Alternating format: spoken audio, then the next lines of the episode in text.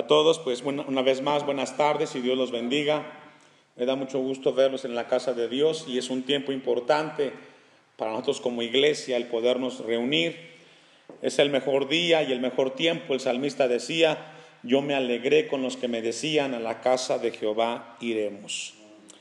El tema de esta predicación, continuamos con el estudio de esta carta, le hemos colocado eh, personas del día y personas de la noche tenemos ahí las palabras, de, ahí obtenemos el título de esta predicación.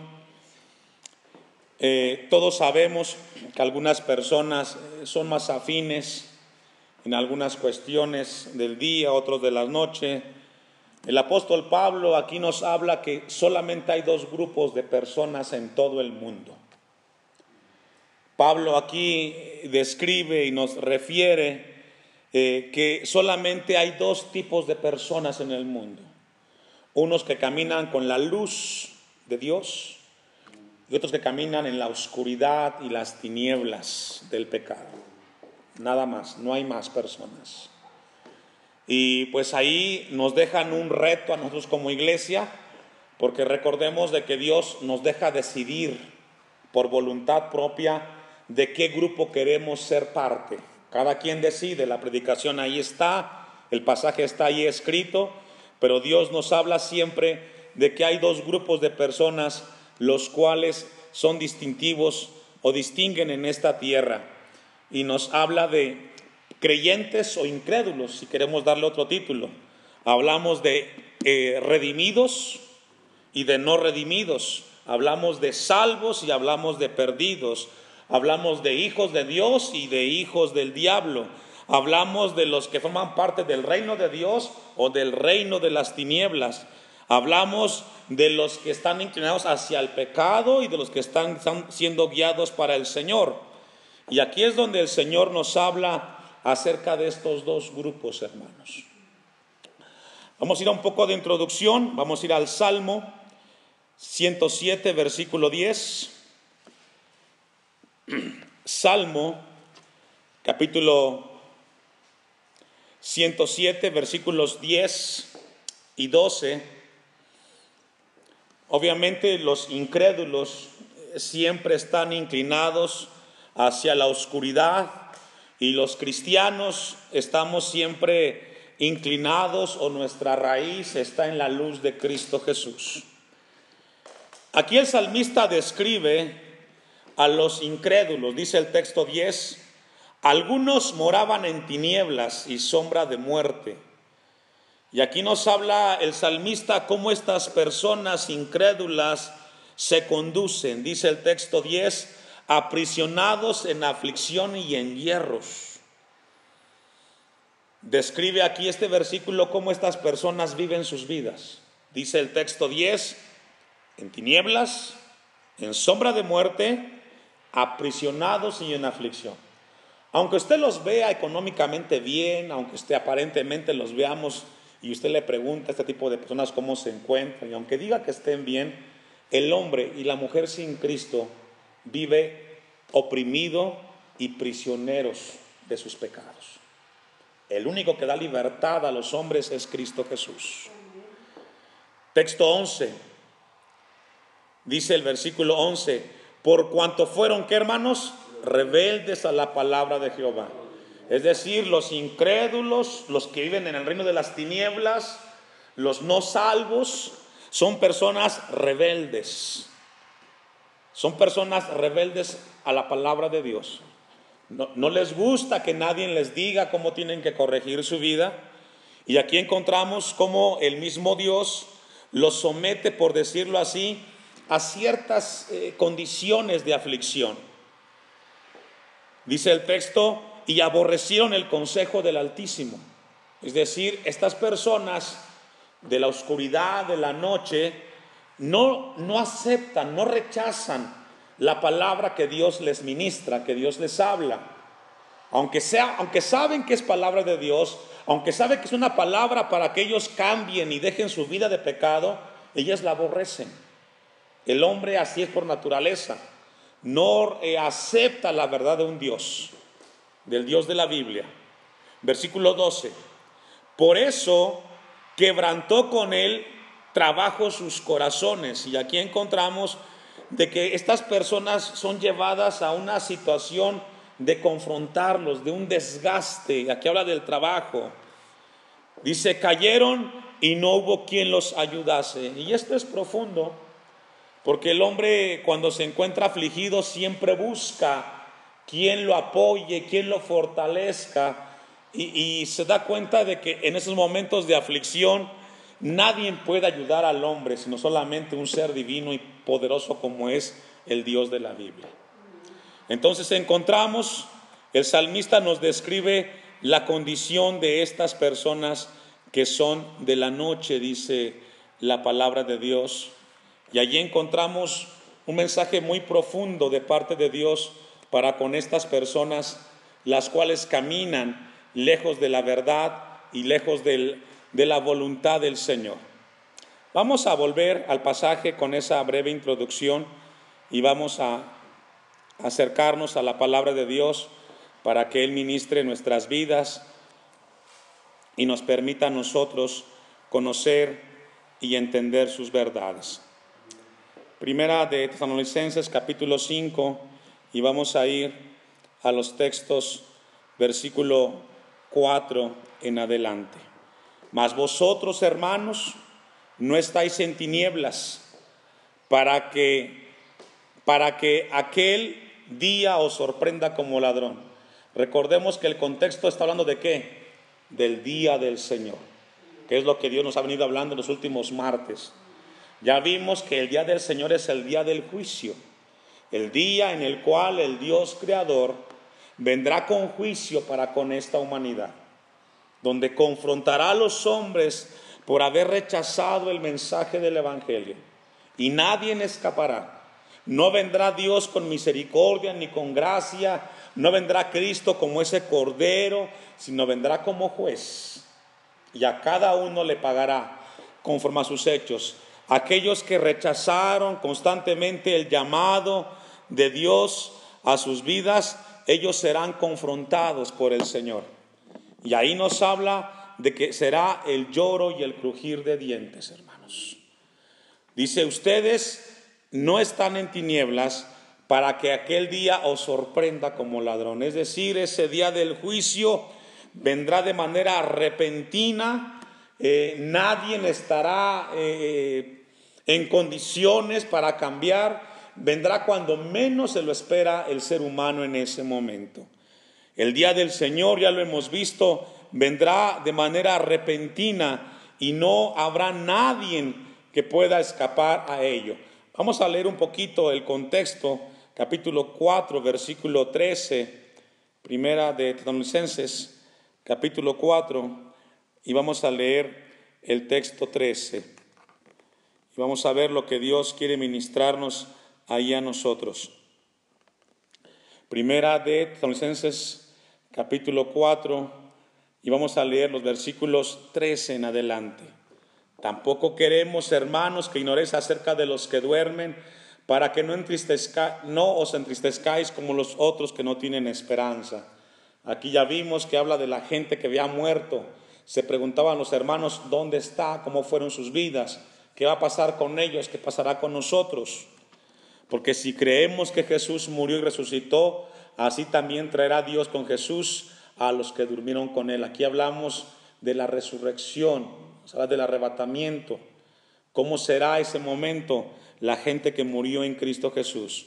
Por lo cual os decimos esto en palabra del Señor, que nosotros que vivimos, que habremos quedado hasta la venida del Señor, no precederemos a los que durmieron, es decir, en este momento la gente que muere en Cristo, su espíritu parte a la presencia del Señor, su cuerpo está en un cementerio esperando el momento y el día que el Señor venga en las nubes y nos llame a su presencia. Y tanto los que hemos ido ya a un cementerio, si nos toca a nosotros, o la generación que esté con vida, juntamente iremos con el Señor.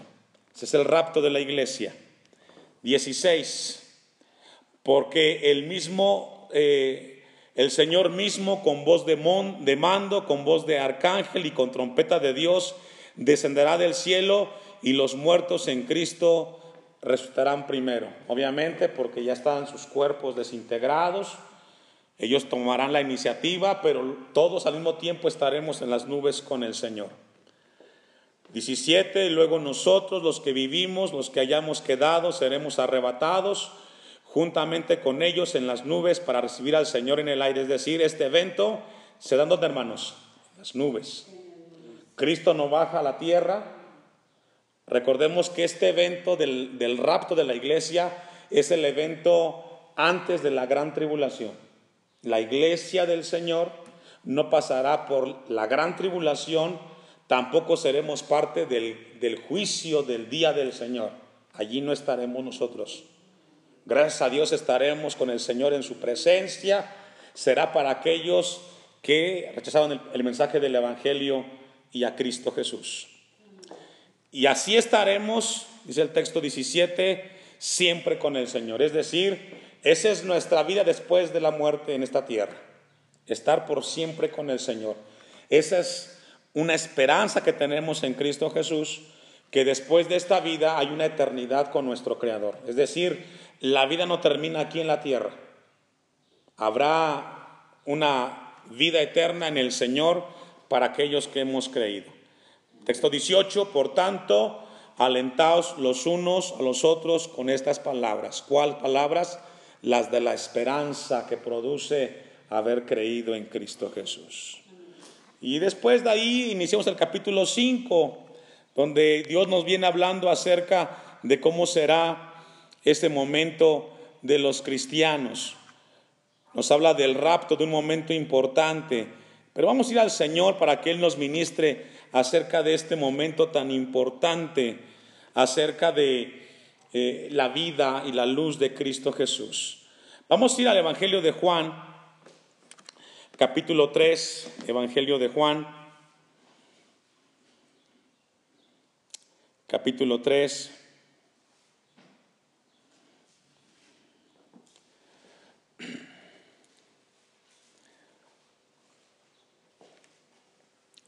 Y vamos a leer el texto 19, texto muy conocido. Juan 3, versículo 19. Y esta es la condenación, que la luz vino al mundo. Aquí nos habla de Cristo Jesús, que se hace representar por la luz. Alguien me decía, pastor, ¿cómo es posible que la gente que sabe y conoce de Dios, después de escuchar el mensaje de, de Cristo, es capaz de regresar a su vida de pecado? ¿Cómo es posible que nos sentamos el domingo, el martes a escuchar la palabra y encontramos a hermanos, entre comillas, que van a una iglesia y los encontramos en los caminos del pecado, como que lo que escucharon no lo recibieron. Quiero decirles, hermanos, que todas las veces que Dios nos habla, todos escuchamos el mensaje del Señor. Sabemos que la palabra que Dios nos habla es una palabra para nuestras vidas, pero algunos aman más su pecado que caminar con Cristo. Esa es la respuesta.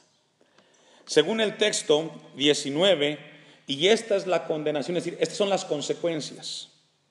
La luz vino al mundo, Cristo vino a este, a este mundo, el mensaje del Evangelio está en esta tierra y los hombres amaron más que hermanos las tinieblas. Y esa es la razón por qué encontramos tanta gente que un día fueron parte de una iglesia, y hablamos de aquí de la comunidad, dejemos fuera el resto del país, pero hablemos de aquí de la comunidad. Usted los conoce, yo, yo, yo, conozco a algunos de ellos y los he encontrado aquí en la calle. Y los he encontrado algunos de ellos como que no fueran cristianos. La pregunta es, ¿por qué llegan a esa condición? ¿Por qué? Amaron más sus tinieblas. El pecado fue más importante que la gracia de Dios. Y esto es juicio, hermanos, porque no es que no sepan, sí saben, ya saben lo que tienen que hacer, pero el pecado los tiene prisioneros, no logran ver con claridad el mensaje de Cristo y ellos a pesar de que han escuchado, siguen escuchando, porque seguramente alguien siempre les habla, ellos deciden más vivir su vida de pecado. Es lo que es el texto 19. Y los hombres amaron más las tinieblas que la luz, porque sus obras eran, ¿qué hermanos? malas. Es decir, podemos percibir nosotros a estas personas por las cosas que hacen. A veces creo que ni es sano ni correcto preguntarles lo que estamos viendo con los hechos que ellos hacen. Sabemos que son cosas malas porque no glorifican el nombre de Dios. Y ahora no solamente hablamos de la gente que un día estuvo en una iglesia, hablamos de la gente en general, porque todos escuchen el mensaje del Evangelio. Por eso el apóstol Pablo les habla eh, a los hermanos en Tesalónica y les dice, personas del día y de la noche. Texto 20. Porque todo aquel que hace lo malo aborrece la luz. Y ahí está. No se requiere mucha teología para entender este pasaje. El que hace cosas malas es porque no acepta el mensaje del Evangelio, rechaza el llamado de Dios que constantemente está hablando a sus vidas para que cambien, para que busquen. Texto 20 continúa diciendo, y no vienen a la luz para que sus obras no sean reprendidas. Es decir, no les gusta que alguien les diga dónde están mal. ¿Sabe que es ahí donde encontramos el problema de la gente cuando los invitamos al templo y no quieren venir? Por esa razón no quieren venir. Porque saben que aquí van a encontrar una palabra que los confronte con su pecado, no tengan escapatoria. Y no digan, nadie me dijo. Cada vez que estamos delante de Dios, Él nos habla a nosotros a través de su palabra para confrontar nuestros corazones. Amén. Vamos a ir al capítulo 8 de Juan, allá adelantito.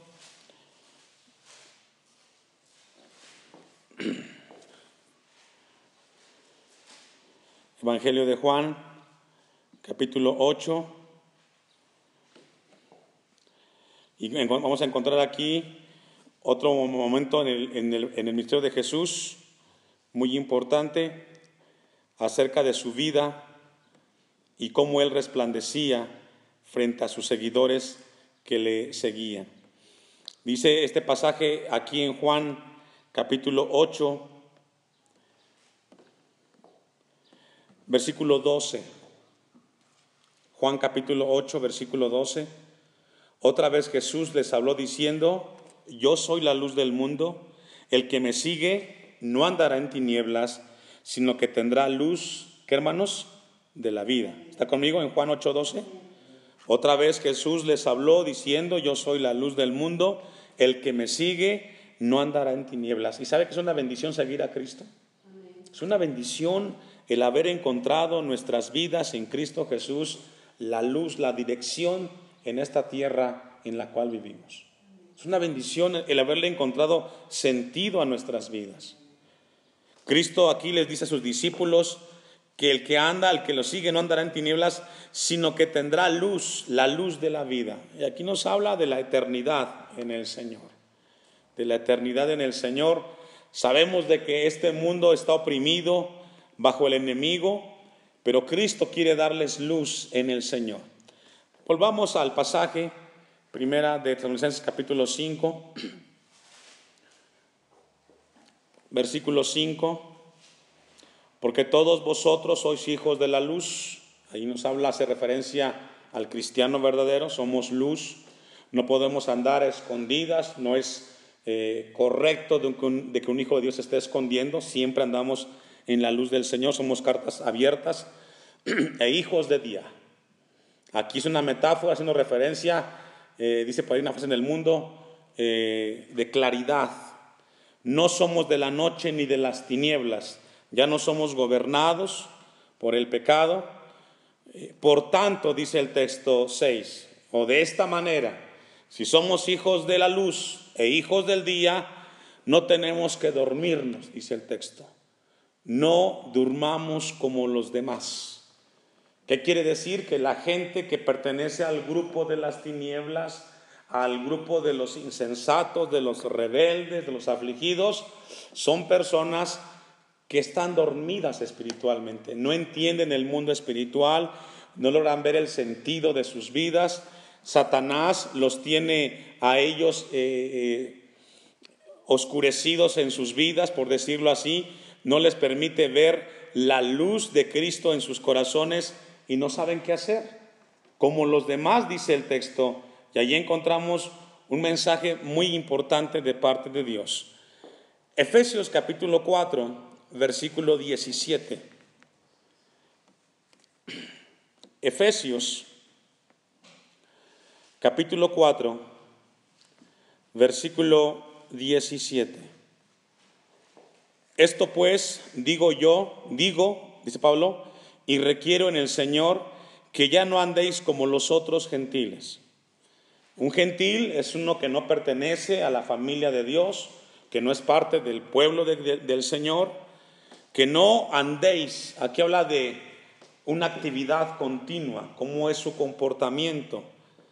Esto pues digo yo, digo y requiero en el Señor, que ya no andéis como los otros gentiles que andan en la vanidad de su mente. Y así anda el hombre sin Cristo pensando muchas cosas sin sentido. La palabra vanidad significa sin sentido, eh, vacías, frustración, porque hacer algo donde Cristo no es trémano, aunque aparentemente tenga tintes materiales muy buenos, si no tiene a Cristo esa acción, son vanas, se pierden. Hacer cosas eh, para el aquí y el ahora, el trabajo, los negocios, todo lo aquí en la tierra que, se pueda crear es vanidad, porque eso dejará de ser un día. Nada vamos a llevarnos de este mundo. Por eso el hombre sin Cristo dice que anda en la vanidad de su mente. Yo a veces le pregunto a algunos hermanos, ¿va a ir al culto? No, hermano pastor, tengo que trabajar. Y cuando yo escucho esto, entonces digo, ¿y en quién estamos confiando? A veces se piensa o se justifica que es una buena razón por la cual no se asiste al templo. Tengo que trabajar.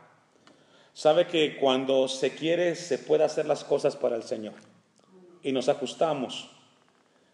Pero dice aquí el texto que andan en la vanidad de su mente, con mentes inútiles, oscurecidas, excluidas de la vida de Dios. Texto 18, teniendo el entendimiento entenebrecido, ajenos de la vida de Dios, por la ignorancia que en ellos hay, por la dureza de su corazón. Ahí está, un corazón endurecido, eh, rechaza constantemente el mensaje del Señor. Personas las cuales ignoran y se alejan del Señor. Vamos a ir un pasaje más. Lucas capítulo 22, versículo 53 que no durmamos como los demás, dice el pasaje a los hermanos en tesalonicenses. Evangelio de Lucas, capítulo 22, versículo 53. Vamos a leer desde el 52.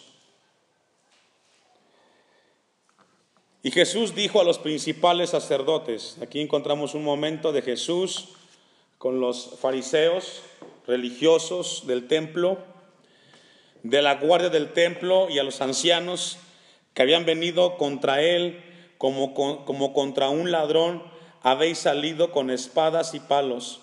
Habiendo estado con vosotros cada día en el templo, no extendisteis las manos contra mí, mas esta es vuestra hora. ¿Y la potestad de qué, hermanos? Pregunta, ¿quién controla las tinieblas? Satanás, el diablo, nuestro adversario. Él controla las tinieblas. Y la gente que vive bajo las tinieblas es controlada por el mismo Satanás. Ahora, algo aquí muy profundo, hermanos, de parte de Dios. Este pasaje describe a personas religiosas que saben las cosas de Dios, y esto nos habla que existe la posibilidad que dentro de la iglesia haya gente que sepa de Dios, pero que sus vidas estén controladas por las tinieblas. Esto es fuerte. Existe la posibilidad que conocedores, sabedores de las cosas de Dios, que sepan del Evangelio, es más, que se llamen cristianos, sean manejados por las tinieblas de Satanás. Porque Jesús les dijo, todos los días estuve en el templo, ¿por qué no me prendisteis? Sino que ahora dice el versículo 53, porque han salido, habéis salido eh, Mas esta es vuestra hora y la potestad de las tinieblas. Y aquí encontramos cómo estas personas se dejaron manipular, influenciar es la palabra, por el, la potestad de las tinieblas de Satanás. Vamos a volver al pasaje para ir avanzando. Primera de Tesalonicenses capítulo 5.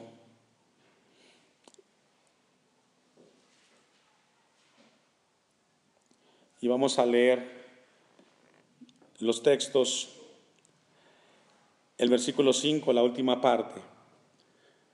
No somos de la noche ni de las tinieblas, es decir, no somos manejados o influenciados.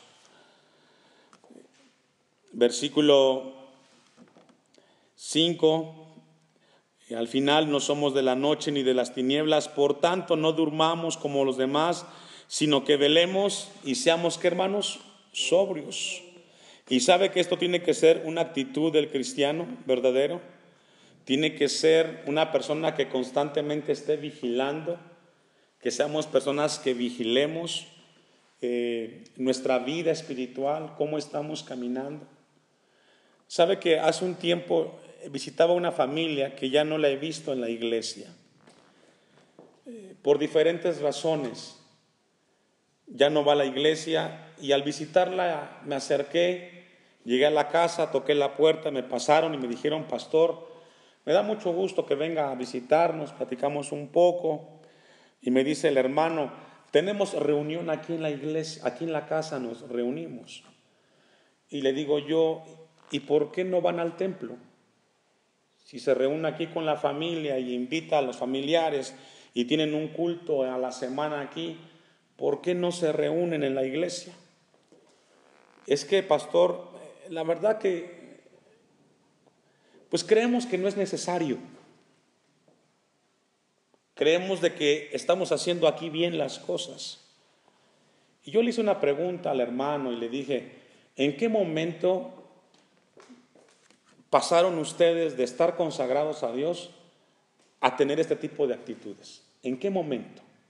¿En qué momento se descuidaron que no se dieron cuenta que lo que están haciendo, aunque parezca que es bueno, está fuera de la voluntad de Dios? Porque la palabra del Señor dice que no dejemos de congregarnos como algunos tienen por costumbre. Y aunque ustedes lean la Biblia y aunque ustedes canten los cantos, pero están viviendo fuera de la voluntad de Dios.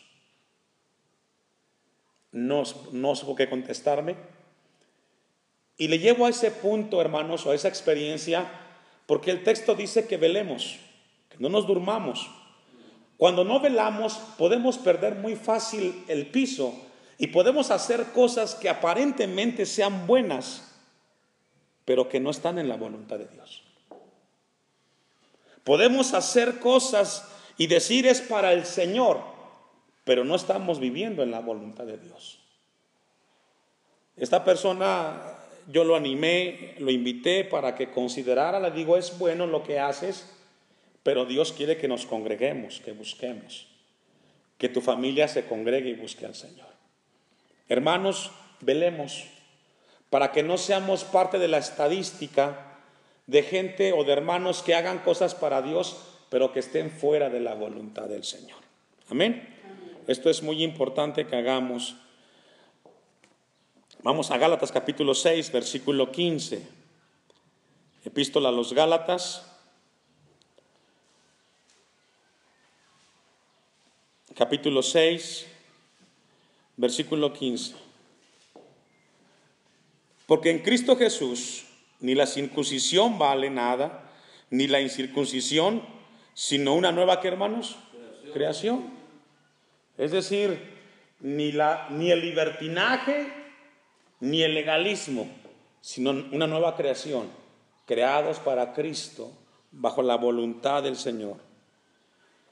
Texto 16, y a todos los que anden conforme a esta regla, paz y misericordia. ¿Cuál regla? La de la misma creación. Creados en Cristo. De modo que si alguien está en Cristo, nueva criatura es. He aquí todas las cosas son hechas, hermanos, nuevas, dice la palabra del Señor. Y ahí Dios quiere que caminemos en su voluntad y en su verdad. Vamos a ir a avanzar para ir terminando el pasaje de esta tarde. Versículo 7. Primera de Tesalonicenses capítulo 5, versículo 7. Pues los que duermen, de noche duermen, habla de las tinieblas, y los que se embriagan, de noche se embriagan. Y aquí nos habla de esas personas que tienen que hacer las cosas a escondidas, pero pregunta, ¿a escondidas de quién? Si Dios lo ve todo.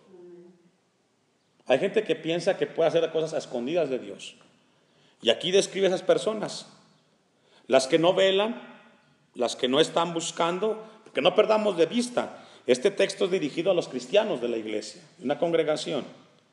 Y los que se embriagan, de noche se embriagan. Pero nosotros, texto 8, los cristianos verdaderos, que somos del día, seamos sobrios, habiéndonos vestido con la coraza de fe y de amor y con la esperanza de la salvación con yelmo. Iglesia cristiana Hashem, seamos sobrios. Tengamos una vida centrada en Cristo Jesús. Si decimos que Cristo nos ha salvado, bueno, seamos sobrios. Revisemos nuestras decisiones, caminemos en la voluntad de Dios, estemos velando, no nos descuidemos. A mí me da mucho gusto cuando viene al templo los martes, porque tanto para usted como para todos es un esfuerzo estar aquí, pero siempre es recompensado porque Dios nos anima a mantenernos sobrios hasta el final, hermanos. Amén. Vamos a ponernos de pie y de esta manera darle a Dios gracias por su palabra esta tarde.